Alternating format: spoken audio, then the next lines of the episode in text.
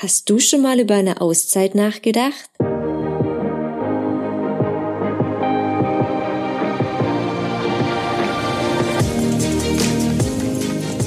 Hallo, schön, dass du reinhörst bei meinem Podcast Auszeit, raus aus dem Alltag.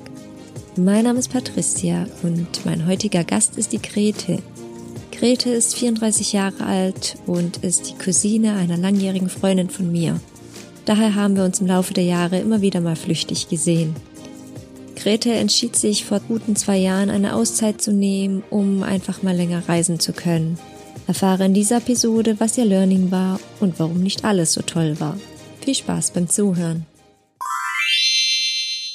Grete, äh, es ist ja jetzt auch schon wieder zwei Jahre her, dass du auf Reisen warst und du hast dir damals eine Auszeit genommen und warst insgesamt ja so gute drei Monate unterwegs. Erzähl doch mal, wie kam es denn dazu?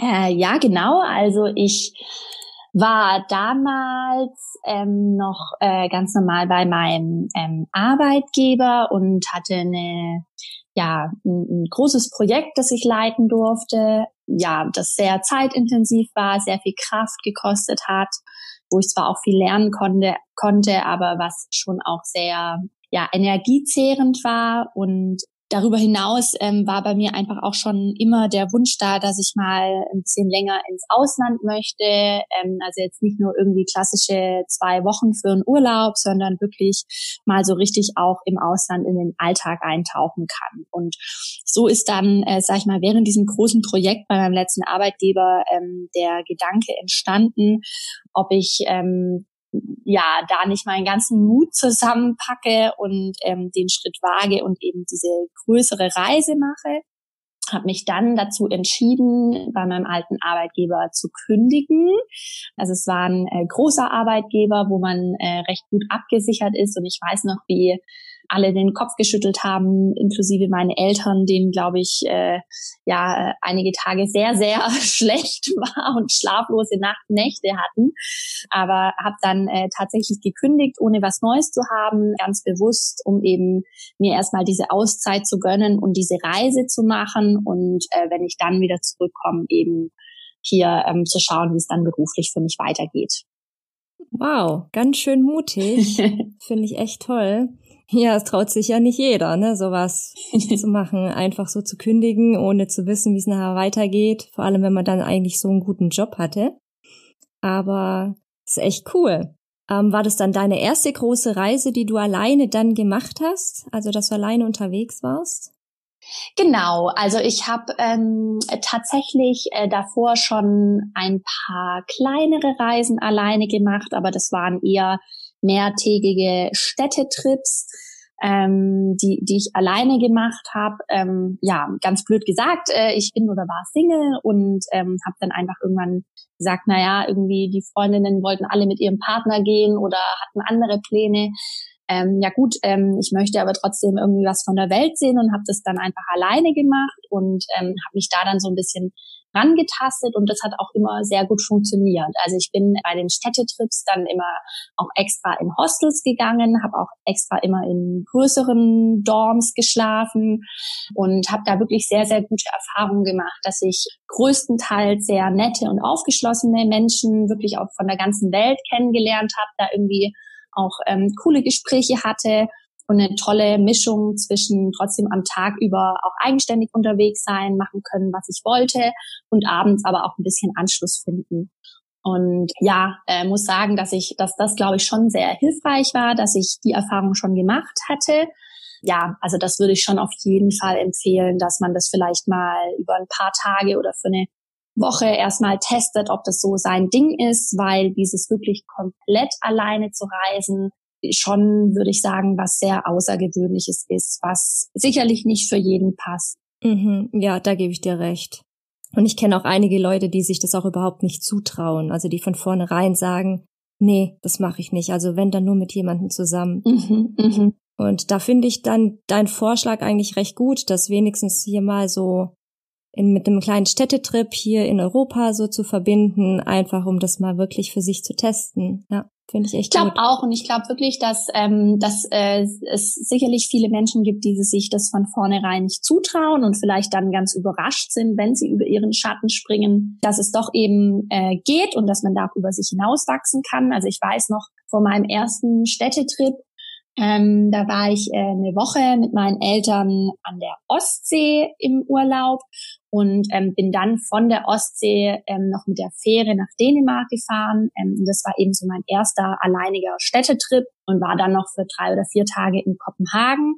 Und also ich konnte die, die Nacht davor nicht schlafen. Mir war speiübel. Ich dachte die ganze Zeit, ich müsste mich übergeben. Ich war wirklich sau aufgeregt und ähm, ich glaube, über sowas sprechen wenig Leute. Ich war natürlich dann umso stolzer, dass ich es gemacht habe und ich meine, so wie du sagst, Dänemark ist ein ja, global gesehen nicht wirklich gefährliches Land. Es ist innerhalb von Europa. Ähm, Im Grunde war das jetzt kein großes Ding, aber ich glaube, so dieser erste Schritt ähm, ist einfach ja nicht leicht und man kann es ja wirklich mal an so kleineren Dingen testen und sich dann so ein bisschen vorwagen. Genau, und als du dich dann für die große Reise entschieden hast, ähm, also du warst ja eine Woche in Sydney, eine Woche in Melbourne und den Rest der Zeit hast du ja dann in Neuseeland verbracht. Genau. Hattest du dann alles schon im Voraus so geplant oder kam das auch irgendwie währenddessen? Während der Reise? Mm, teils, teils. Also ähm, ich hatte die Flüge natürlich alle schon fest gebucht. Also sprich meinen Hinflug, dann den Flug von Sydney nach Melbourne, den Flug von Melbourne nach Neuseeland und auch von Neuseeland dann wieder zurück. Ich muss auch sagen, ähm, die Flüge habe ich über eine große Reiseagentur ähm, gebucht, wo ich im Nachhinein auch super froh und glücklich bin, weil die mir da echt super toll als Partner ähm, äh, zur Seite standen. Aber mhm. darüber hinaus äh, muss ich jetzt im Nachhinein sagen, habe ich da sehr, sehr wenig geplant. Also ich meine, gut, die Woche in Sydney und die Woche in Melbourne waren für mich dann so ein bisschen wie so gewohnte Städtetrips, die ich, wie gerade schon gesagt, ja schon ein paar Mal gemacht hatte. Aber dann vor allem ähm, wäre Neuseeland, was ja wirklich den, den Großteil meiner Reise ausgemacht hat, hatte ich äh, mir natürlich schon eine große Landkarte besorgt und auch schon recherchiert, äh, was so die Highlights sind und hatte das aufgelistet. Dann hat er auch schon von Personen, wo ich wusste, dass sie dort waren, irgendwie zwei, drei Tipps aufgeschrieben. Aber ähm, wirklich, wo die Sachen jetzt liegen, mit welchen Abständen, was es an den Plätzen drumherum für Sehenswürdigkeiten gibt, wie die Übernachtungsmöglichkeiten sind, muss ich sagen, habe ich dann auch erst ähm, vor Ort recherchiert. Und das wäre auch tatsächlich so ein Learning, das ich beim nächsten Mal ähm, sicherlich anders machen würde. Also bei mir persönlich war es so, dass die Reise dann irgendwie doch schneller kam, als ich dachte. Ich habe äh, da, glaube ich, so ein bisschen Muffensausen gehabt und es hat dann noch ein paar Wochen gedauert, bis ich die Reise angetreten habe und dann auf einmal war es so, okay, jetzt in einer Woche geht's los. Ähm, dann habe ich den Flug fix gemacht und dann war natürlich die Aufregung groß mit Packen und allem und habe dann die ganze Zeit gedacht, ja gut, ich habe ja während der Reise total viel Zeit. Aber im Nachhinein hat das schon sehr großen Druck auf mich ausgeübt während der Reise. Vor allem, ja, weil ähm, man während der Reise natürlich auch nicht so die Gegebenheiten hat wie jetzt äh, zu Hause. Also ich war oft an Orten, wo das Internet nicht richtig funktioniert hat ähm, wo ich dann einfach richtig Probleme hatte, meine Unterkünfte zu recherchieren für die nächsten Tage oder einfach auch, was man in dem Gebiet machen kann. Ganz blöd gesagt, also vielleicht äh, kommt da so der Spießer raus, aber ähm, ich habe mir überlegt, ich hätte da irgendwie wie so eine Tabelle schon entwickeln müssen, dass man sich wirklich aufschreiben kann, an welchem Tag bin ich wo, wo übernachte ich, was will ich an dem Tag machen. Also ich glaube, ähm, man kann so eine Reise sicherlich nicht bis ins letzte Detail planen oder da wäre ich persönlich jetzt wirklich auch nicht der Freund da von, weil ich denke, dass auch von so einer Reise ganz viel von Überraschungen lebt. Aber ich glaube, gerade so fixe Punkte ähm, schadet sicherlich nicht, wenn man da noch ein bisschen besser in eine Vorrecherche geht oder in eine Vorplanung. Und ähm, das eine oder andere kann dann ja auch spontan vor Ort nochmal geändert werden. Aber dass man so ein bisschen einen konkreteren Rahmen hat, ähm, schadet sicherlich nicht. Gut, das ist natürlich auch irgendwie Geschmackssache. Jedoch muss, denke ich auch, also ich meine, Du hattest ja jetzt nur eine bestimmte Zeit zur Verfügung, die jetzt auch nicht allzu groß war. Und da verstehe ich das dann schon. Also, weil ich habe damals, als ich in Neuseeland auf der Südinsel war, hatte ich auch, ich hatte Besuch von einer Freundin aus Deutschland und wir hatten drei Wochen dort zusammen. und ich habe die ganzen drei Wochen vorgeplant, mhm. an welchem Tag wir wo sind, weil ich alle Unterkünfte ähm, vorab gebucht habe, mhm. weil ich halt damals ähm, im YHA gearbeitet mhm. habe und dementsprechend Mitarbeiterrabatt bekommen ja. habe. Und das musste ich halt alles vorab schon buchen, sozusagen. Und das war das erste Mal für mich, dass ich so eine Reise wirklich, dass ich wusste, an welchem Tag ich wo sein werde. Und irgendwo war es schon cool, weil, wie gesagt, wir hatten ja nur diese drei oder sagen wir mal zweieinhalb Wochen und dann wussten wir ja den genauen Ablauf, aber dann wiederum war es halt echt so, wenn, wo es uns halt irgendwo so gefallen hat, wo wir gedacht hätten, oh, jetzt hätten wir schon noch gern ein, zwei Tage länger hier verbracht, aber es ging halt nicht, weil alles ja schon im Voraus gebucht war. Und ja, also man ist dann halt nicht mehr ganz so spontan oder flexibel, sagen wir mal so. Das hat alles so seine Vor- und Nachteile. Total. Also das ist ähm, genau der richtige Punkt, den du da ansprichst. So die Flexibilität geht natürlich verloren und ähm, natürlich gibt's irgendwie Plätze äh, während so einer langen Reise, wo man sich vielleicht auch ein bisschen verschätzt hat und ankommt und denkt, ach du meine Güte, was ist das jetzt für eine Steppe, vor der ich da stehe? Und auf der anderen Seite dann auch wieder Plätze, wo man sagt, ach mein Gott, also hier fühle ich mich aber wohl und hier hätte ich auch echt noch ein, zwei Tage länger bleiben können. Aber auf der anderen Seite halt auch wieder das, was du angesprochen hast, dass es ähm, halt gerade so ein bisschen die beliebteren Plätze ähm, wirklich ich zum Teil wirklich Probleme hatte, da Hostels äh, zu finden und da man einfach in mit einer gewissen Vorlaufzeit buchen musste sonst oder reservieren musste, sonst hätte man da keine Chance gehabt. Und von dem her ja. Also ich habe zum Beispiel auch auf meiner Reise dann eine ähm, doppelte Schleife gehabt, wo ich einfach an den Ort dann nochmal zurückgekommen bin. Sowas kann man ja auch immer wieder machen. Und also ich würde sicherlich auch bei mehreren Wochen oder Monaten nicht alles auf den letzten Tag planen planen, aber ich sag mal immer so, vielleicht so für die nächsten sieben Tage oder vielleicht maximal für die nächsten zehn Tage. Wenn man da schon mal so ein bisschen konkreter weiß, ich glaube, das erleichtert einem ähm, viel. Und wenn man einfach so einen ganz groben Fahrplan hat, in welche Richtungen man noch grob will, der Rest entwickelt sich, glaube ich, dann auch so Stück für Stück. Ähm, aber dass ich zum Beispiel halt, ähm, also gerade auch die Plätze, wo ich schon genau wusste, wo ich hin will, hätte ich ja zum Beispiel auch im Vorfeld schon nach Hostels recherchieren können, die gute Bewertungen haben. Also von dem her kann man sich das ja auch echt auch aufteilen und einfach Dinge, die man von zu Hause aus machen kann, schon von zu Hause aus machen und die wirkliche Buchung dann auch erst vor Ort. Also von dem her, ich glaube, das, das kann man bei einer guten Vorbereitung dann schon ganz gut aufteilen. Ja, da hast du recht. Wie warst denn du eigentlich unterwegs in Neuseeland? Also mit einem Bus oder hattest du ein Auto gemietet? Genau, also ich habe äh, bin nicht auf diesen klassischen äh, Reisebus äh, gegangen und äh, bin da auch sehr sehr froh drum. Ähm, ich glaube, das wäre für mich persönlich gar nichts gewesen. Hatte auch keinen Camper, das wäre mir also ja einfach für mich alleine kam das nicht in Frage. Und von dem her ähm, bin ich auf den klassischen Mietwagen gegangen, den ich mir äh, gemietet habe und das für mich ideal war. Also ich konnte da mein Gepäck in den Kofferraum schmeißen und wirklich von Hostel zu Hostel oder von Ort zu Ort fahren. Musste dann auch nicht immer meinen kompletten Wanderrucksack mit ins Hostel nehmen, sondern hatte mir dann so richtig Backpacker-Style so eine so eine ähm, wie sagt man, so eine Tragetasche von einem Supermarkt gekauft, ähm, so eine große, wo ich dann immer das Wichtigste rein habe und dann nur mit so einer kleinen Tasche ins Hostel bin ähm, hatte dann auch gewisse äh, Lebensmittelvorräte schon im Auto, weil ich äh, in Neuseeland gemerkt habe, naja, also es gibt äh, tatsächlich so verlassene Gegenden, wo es äh, auch mal nicht schadet, wenn man vielleicht ein, zwei Packungen Pasta und Pesto im Kofferraum hat. Und ähm, also das hat sich für mich wirklich ähm, sehr bewahrheitet, vor allem auch, also wirklich vor allem dadurch, dass ich dann sehr flexibel war in meinen Aktivitäten. Also für mich war es ganz wichtig, halt viel von der Natur zu sehen in Neuseeland und auch ja einige Wanderungen zu machen oder da vielleicht so ein bisschen Ortschaften auszukunden, die, ähm, die auch ein bisschen versteckt waren und da wäre ich nie, niemals äh, sonst hingekommen. Also das habe ich eben von anderen Backpackern mitgekriegt, die da echt Probleme hatten oder die dann trampen mussten oder irgendwelche auf irgendwelche Fahrgemeinschaften angewiesen waren. Und da war ich dann doch sehr froh drum und äh, da habe ich echt ganz, ganz viel gesehen dadurch. Ja, also mit dem Mietwagen ist man halt einfach auch wieder flexibel. Mhm, ne? Das stimmt. Also ich für, für mich persönlich auch äh, eine super Möglichkeit, ja, das Land zu entdecken zu bereisen. Habe ich in, in Neuseeland auch auf der Südinsel mit einem Mietwagen gemacht. War ich echt auch super glücklich darüber. ja. Okay.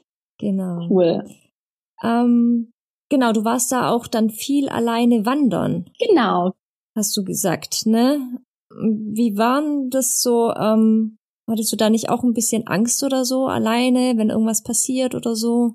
Oder kamen dir diese Gedanken gar nicht in den Kopf? Doch, also da, da muss ich ganz ehrlich sein. Also ich habe äh, schon versucht, bei den Wanderungen immer sehr gut zu recherchieren, weil ich glaube, da muss man einfach wirklich ganz ähm, ernsthaft rangehen an die Geschichte und habe immer versucht eben herauszufinden, äh, wie lang die Strecke ist, wie viel Zeit dafür eingeplant wurde, was für ein Schwierigkeitsgrad angegeben wurde. Ähm, da muss ich auch echt sagen, dass ich in Neuseeland, ich komme jetzt gerade nicht mehr auf den Namen der Seite, aber da gibt's ja die äh, Institution, die die ganzen Wanderwege betreut. Und also die Angaben, die da immer gegeben waren, die haben auf mich immer super gepasst. Also gerade mit den Zeitbeschränkungen oder Zeitangaben bin ich immer super zurechtgekommen.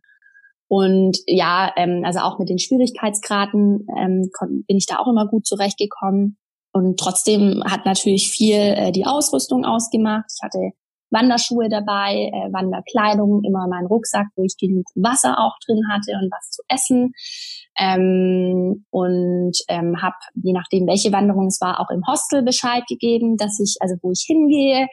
Und klar, also ich glaube, es gibt eben ganz verschiedene Typ Menschen, ähm, wenn wenn es ums Wandern geht. Ähm, bei mir persönlich fand ich es eigentlich fast sehr befreiend, dass ich alleine wandern konnte, weil ich dadurch total den Kopf frei gekriegt habe. Ich habe total meinen eigenen ähm, Wanderrhythmus entwickelt, meinen, meinen eigenen Wanderschritt, ähm, musste damit niemand äh, Schritt halten, sondern hatte da mein richtig schön eigenes Tempo und ähm, irgendwie ja hatte da dann auch wirklich das Gefühl, dass ich das jetzt komplett alleine geschafft hat und da auch richtig stolz drauf sein konnte.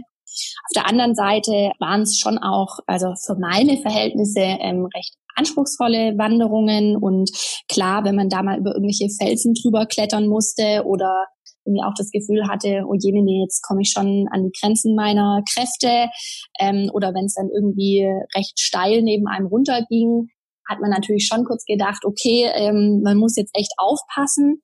Auf der anderen Seite muss ich aber auch sagen, dass ich jetzt nie komplett alleine auf Wanderungen war. Also es gab Wanderungen, die ich gemacht habe, wo viele andere Wanderer unterwegs waren, also wo man sich überhaupt keine Sorgen machen musste.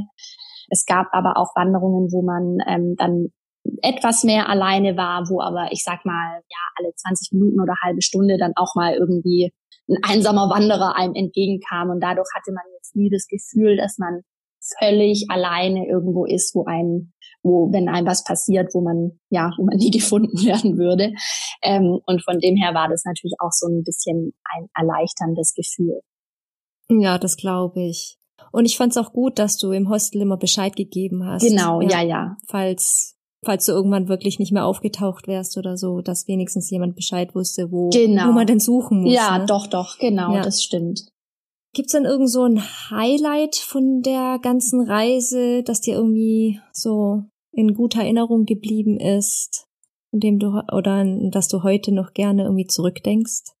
Oh, das ist eine ganz schwierige Frage. Also obwohl die Frage so auf der Hand liegt, ähm, tue ich mir total schwer, die zu beantworten.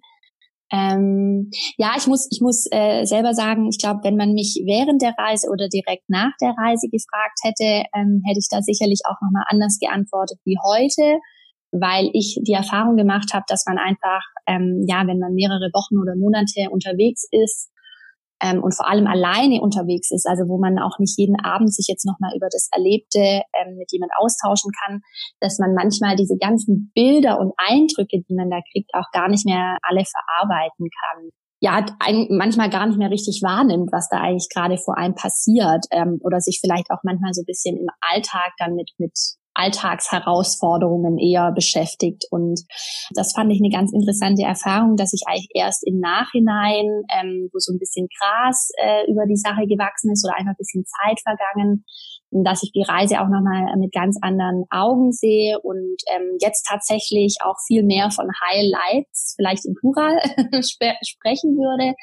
ähm, und wirklich, also wenn ich so durch die Bilder ähm, durchgehe, auch äh, an vielen Stellen das Gefühl habe, wow, also das, das waren schon wirklich ähm, wahnsinnig tolle Landschaftsbilder, die ich da sehen durfte und ähm, wo ich war. Aber ja, ein spezielles Highlight fällt mir wirklich sehr, sehr schwer. Ich habe äh, mich wie viele anderen Backpacker zu keinem Bungee-Sprung, Helikopterflug oder Tattoo äh, überreden lassen. Ähm, nee, für mich waren es tatsächlich, glaube ich, einfach so ähm, die, die Wanderungen. Also ähm, ich war in Neuseeland auf dem ähm, Royce Peak, ich war auf dem ähm, Ben Lomond, ich war unten im Fjordland hinten, das war äh, auf der Südinsel im Südwesten. Ähm, das war natürlich auch eine ganz tolle Erfahrung. Das gehört, glaube ich, sicherlich auch zu meinen Highlights. Ich muss gerade graben, peinlicherweise nach dem Namen, aber also es ist äh, also es ist ja praktisch im Südwesten der Südinsel die, die Fjordlandschaft, die vielleicht so ein bisschen auch an Norwegen erinnert. Und da führt so eine einsame Straße raus und die, also wo man ich glaube über eine Stunde oder so rausfährt und es ist wirklich ein ganz kleiner Weg und schon diese Straße alleine ist ein totales Highlight, wo ich immer alle zehn Minuten gefühlt so rechts kurz hingefahren bin, weil ich wieder irgendein Foto schießen wollte. Und dann hinten ähm, fängt dann eben diese Fjordlandschaft an, wo dann, wo es auch nur ein einzige, einziges Hostel gibt. Und da habe ich am nächsten Tag dann eben eine Fahrt mit einem, mit einem Schiff äh, gebucht, das eben über äh, durch die Fjordlandschaft durchfährt. Und ich hatte ja das Pech, wobei ich im Nachhinein sagen muss, äh, dass es eigentlich das Glück war, dass es äh, an dem Tag wie aus Eimern geschüttet hat. Also ich habe selten so ein schlechtes Wetter erlebt. Es waren auch ziemlich viele seekrank auf dem Boot. Und ähm, also ich äh, muss wirklich an der Stelle sagen, man war danach bis auf die Unterhose nass. Es war wirklich, das Schiff hat ist von rechts nach links gekippt, konnte manchmal keine Bilder machen, weil man sich festhalten musste. Ähm, aber die Bilder sind so cool geworden und es war irgendwie so eine krasse Stimmung, dass das ähm, sicherlich eins meiner Highlights ist, das ich da erlebt habe. Ja, und ich bin ja auch so ein äh, kleiner äh, Fan von Leuchttürmen und von Sonnenuntergängen oder Sonnenaufgängen und habe immer schön recherchiert, wann, wo, wie die Sonne aufgeht. Und da habe ich natürlich auch ganz ähm, tolle Momente gehabt und ganz tolle Lichtbilder. Ja, von dem her, das glaube ich gehört so zu meinen Highlights. Oh, das hört sich doch schön an. Mhm. Ja, hattest du eigentlich auch irgendwelche Herausforderungen, die so auf dich zukamen während der Reise? Ja, also auf jeden Fall. Also es war, das äh, muss ich tatsächlich sagen, äh, nicht alles schön. Ähm, ich glaube, man hört ganz oft auch von anderen Erzählungen so eine sehr romantische Vorstellung. Und ähm, da muss ich sagen, da äh, bin ich schon sehr stark auf den Boden der Tatsachen zurückgeholt worden. Also ähm, jetzt habe ich ja gerade schon vorweggegriffen, äh, dass ich im Nachhinein auch da ganz, ganz tolle Erinnerungen dran habe. Aber ich glaube, es ist auch wichtig an der Stelle zu sagen, dass halt nicht alles toll ist an so einer Reise. Ähm, und von dem her hatte ich da mit, ja, viel, für mich persönlich mit wirklich vielen Herausforderungen zu kämpfen. Das können auch Herausforderungen sein, die man so vielleicht gar nicht unbedingt als Herausforderungen erwartet, aber also gerade wirklich so dieses wochenlang oder monatelange, äh, monatelang in, in Hostels schlafen, in, in Dorms. Ich muss sagen, ich bin, war zum Zeitpunkt der Reise 32 Jahre alt. Um mich herum waren ähm, fast ausschließlich nur Abiturienten in Neuseeland. Das heißt, ich war einfach vom, von der Altersspanne her und wie ich vorhin auch gesagt habe, von meiner Lebensphase her ein ganz anderen äh, Stadium und hatte äh, dann einfach nach mehreren Wochen da schon, ja, irgendwie Probleme oder eine Herausforderung in den Hostels dann irgendwie, dass ich wirklich auch mir sehr einsam vorgekommen bin, weil man einfach natürlich nicht den Austausch hatte, den man vielleicht mit den Freunden von zu Hause gewöhnt ist oder manchmal auch ähm, so diese äh, klassischen Kurzbekanntschaften, die man von Hostels kennt, ähm, vielleicht auch auf einer sehr oberflächlichen Art und Weise irgendwann auch keine Lust mehr drauf hat. Aber wie ähm, auch vorhin schon erwähnt, ähm, auch so Sachen wie, dass das Internet mal zwei Tage nicht funktioniert oder ähm, dass man äh, irgendwie auf der Landkarte eine Ortschaft gesehen hat, wo man dachte, da könnte man übernachten und man fährt dann in diese Ortschaft rein und stellt fest, diese Ortschaft besteht aus drei Häusern. Und äh, der nächste äh, Tante Emma Supermarkt ist was weiß ich was wie viele Kilometer entfernt. Und man kriegt jetzt halt abends nichts mehr zu essen. Da muss ich jetzt im Nachhinein total drüber schmunzeln, aber in der Situation muss man dann echt aufpassen, da keinen Tobsuchtsanfall zu kriegen, weil man äh, wirklich also da einfach auch merkt, in was für einer Welt wir halt gewohnt sind zu ähm, wohnen. Und das, äh, das, ja, das bringt einen dann natürlich total an seine Grenzen, wenn man irgendwie fünf, sechs Stunden Autofahrt alleine ähm, mit Linksverkehr in Neuseeland hinter sich hat, äh, geschlaucht ist und irgendwie abends einfach auch mal seine Ruhe haben will oder in Ruhe noch was äh, recherchieren will und dann geht das Internet nicht da. das kann ja wohl nicht sein. Und ähm, Genau, aber natürlich äh, trotzdem auch, ich glaube, da muss man ähm, einfach auch darauf vorbereitet sein, dass man auch äh, sehr viele einsame Stunden hat. Also dass man also gerade, glaube ich, wenn man sich für ein Land wie Neuseeland entscheidet, wo das so dünn besiedelt ist, wo man jetzt nicht so mega Entertainment vor die Nase gesetzt kriegt, sondern einfach mehr von der schönen Natur lebt, die dann einen vielleicht auch, auch nochmal mehr zum Nachdenken anregt, muss man sich schon darüber bewusst sein, ähm, ja, dass man da natürlich dann auch sich viel mit sich selber beschäftigt oder wie alles weitergeht. Ich hatte ja auch schon erzählt, dass ich keinen neuen Job hatte und da natürlich dann auch viel drüber nachgedacht hatte. Ähm, dass aber sicherlich in ganz vielen Situationen nicht immer alles so leicht war. Und ja, ich glaube, darüber sollte man sich einfach auch bewusst sein.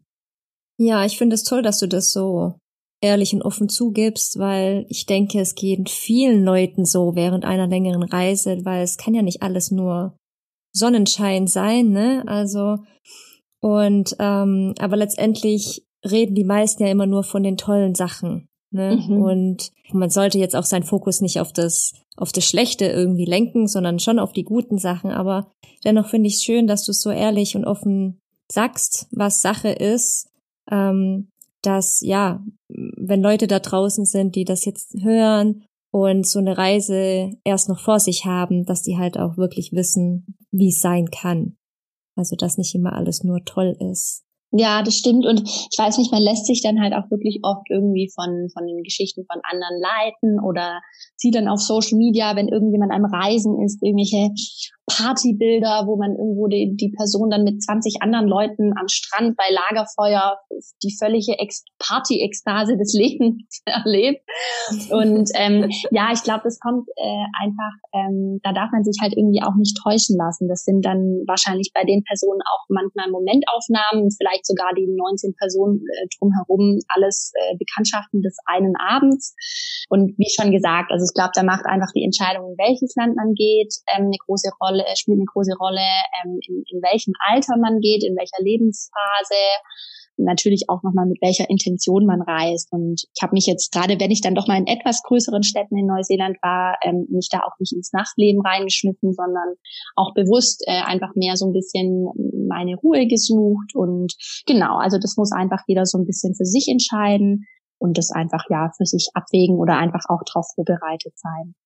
Und obwohl jetzt ja nicht alles so mega toll war für dich jetzt zumindest. Ähm, hast du es jemals bereut, diese Reise gemacht zu haben?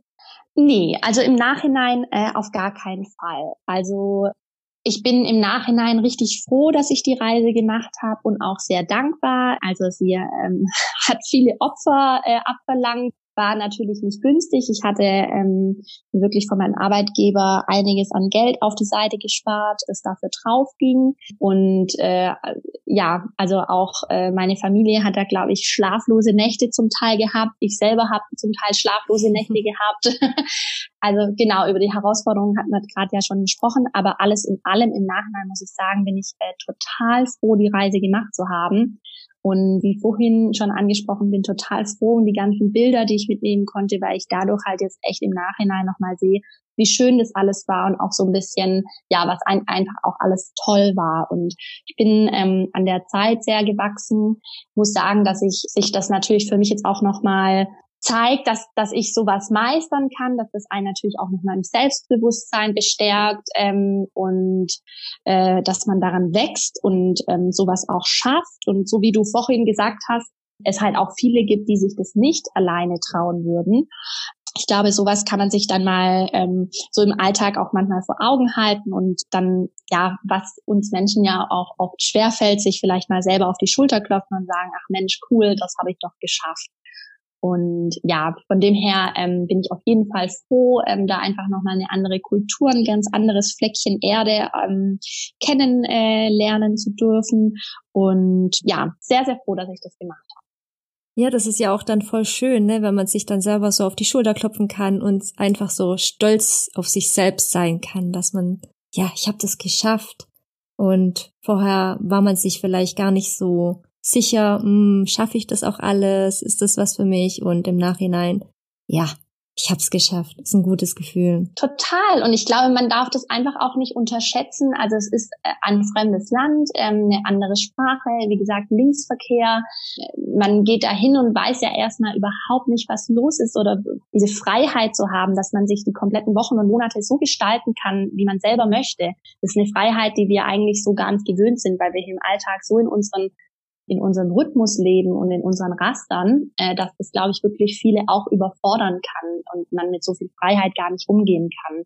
Von dem her ist es, glaube ich, tatsächlich ein mutiger Schritt, auch wenn man vielleicht nicht alleine reist, sondern selbst mit jemand anderem. Es ist ein mutiger Schritt und ich glaube, da kann man wirklich stolz drauf sein, wenn man es gemacht hat. Wobei ich an der Stelle auch wirklich sagen muss, ich habe so ein bisschen das Gefühl, dass in unserer Generation auch bei vielen entstanden ist, man muss im Leben mal so eine Reise gemacht haben. Ich glaube nicht, dass es jeder gemacht haben muss und es ist auch völlig in Ordnung, wenn man kleinere Reisen macht oder keine Reisen oder wie auch immer. Das muss einfach jeder für sich wissen, ähm, weil ich einfach bei vielen dann auch so das Gefühl habe, man reist halt, damit man es auch sagen kann, man hat es gemacht. Und ich hatte, hatte wirklich oft auch die Situation, dass ich andere im Hostelzimmer hab, hatte, die da gefühlt tagelang in ihrem Hostelbett lagen und irgendwie Netflix geschaut haben, wo ich auch dachte, Mensch, warum macht ihr denn dann überhaupt diese Reise? Von dem her, also ich finde es auch völlig in Ordnung, äh, wenn man so eine äh, wenn man einfach auch sagt, nee, ich bin nicht der Typ für so eine Reise und ich möchte das nicht machen. Oder es muss auch nicht immer am anderen Ende der Welt sein. Ich persönlich bin zum Beispiel ein riesengroßer Europa-Fan und reise total gerne innerhalb ähm, von Europas, wo ich ähm, ja gerade in den letzten Jahren jetzt auch schon öfter mal Sprüche gedrückt gekriegt habe, äh, von wegen, ich würde mich ja auch nicht weit wegtrauen. Und ich glaube, das sind so Sachen, äh, wo man dann einfach über hinwegschauen muss und ja, wo man sich auf jeden Fall nicht von irgendwas antreiben lassen sollte.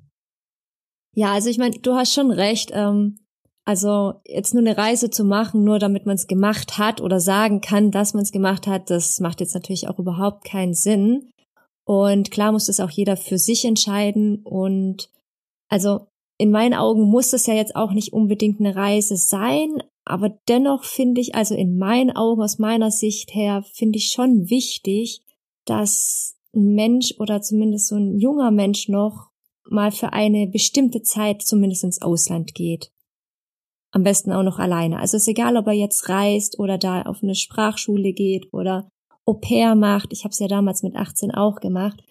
Ich finde das irgendwie schon wichtig, weil ja, du wächst einfach dadurch auch und du siehst die mal die Dinge von, mit anderen Augen. Du lernst eine andere Kultur kennen. Du siehst, wie es bei denen, jetzt egal in welchem Land das jetzt auch ist, es muss ja auch wie gesagt nicht weit weg sein. Das kann auch hier Frankreich sein oder ganz in der Nähe. Aber es macht ja schon einen Unterschied, ob du jetzt hier in Deutschland bist und die ganze Zeit irgendwie so zu Hause ja aufwächst und, und alles siehst, wie halt der Ablauf hier in Deutschland ist, oder wirklich mal, sagen wir jetzt mal, nur für drei Monate ins Ausland gehst, nach Frankreich oder England oder wo auch immer. Und mal da reinschnuppern, wie das so ist. Und ich finde, es öffnet einem schon die Augen.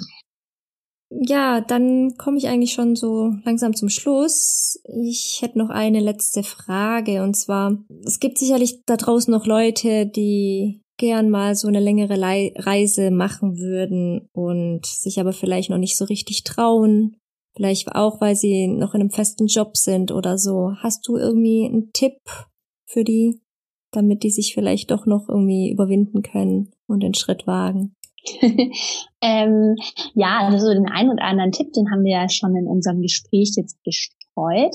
Ähm, ich glaube, so übergreifend kann man schon noch mal sagen, ähm, dass, äh, also auch ich habe äh, gedacht, oh Gott, das ist was, was ich sicherlich niemals schaffen werde. Und äh, wie gesagt, da hängen ja auch wirklich viele Formalitäten dran. Aber ich glaube, wenn man sich wirklich mal so ein bisschen den Tritt in den Popo gibt, ähm, ähm, es findet sich schon für vieles oder für alles eine Lösung. Man, man kann es schon schaffen und man kann ist auch wirklich gut, wenn man sich das zutraut. Und wie gesagt, man wächst dann auch wirklich dran. Aber also ich glaube, das Allerwichtigste ist einfach sich zu fragen, warum möchte ich so eine Reise machen? Also wirklich, was ist die Motivation dahinter? und ähm, das sich wirklich gut überlegen. Und genau, also ich habe äh, zum Beispiel, äh, wie gesagt, muss ja auch nicht jeder immer gleich kündigen, ähm, so wie ich.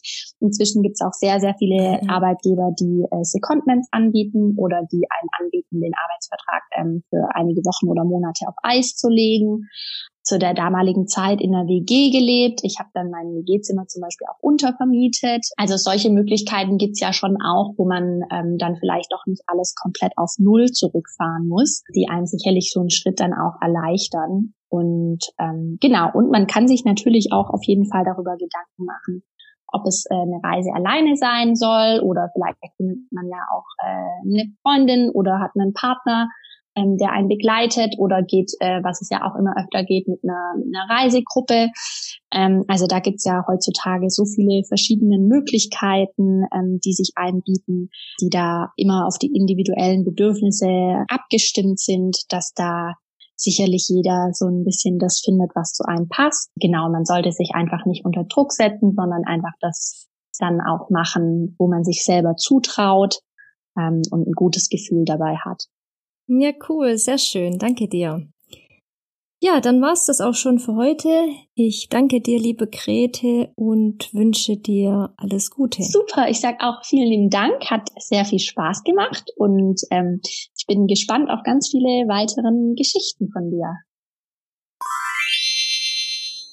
So, ich hoffe, dir hat diese Episode gefallen und wenn dem so ist und du es bisher noch nicht gemacht hast, dann abonnier doch am besten gleich mal diesen Podcast, damit du zukünftig keine weiteren Episoden mehr verpasst.